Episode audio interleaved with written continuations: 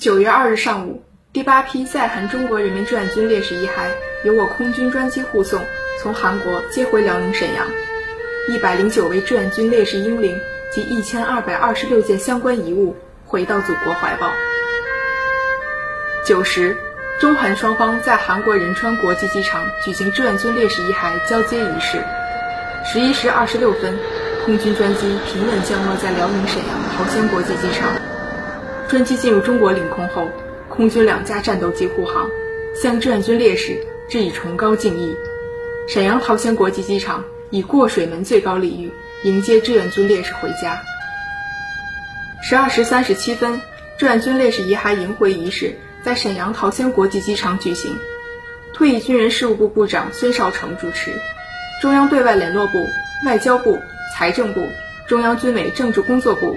中央军委国际军事合作办公室和辽宁省委、省政府、沈阳市委、市政府、驻沈解放军武警部队等负责同志，以及志愿军烈士亲属、部队官兵等约二百三十人参加。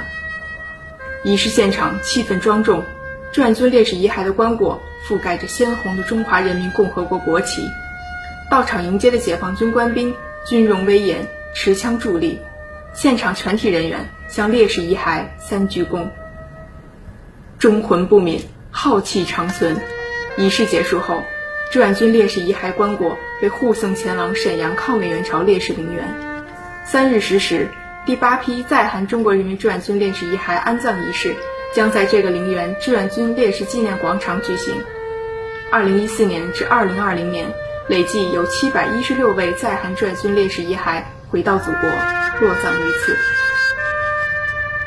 新华社记者陈梦阳、高明、赵勇、杨玉晨沈阳报道。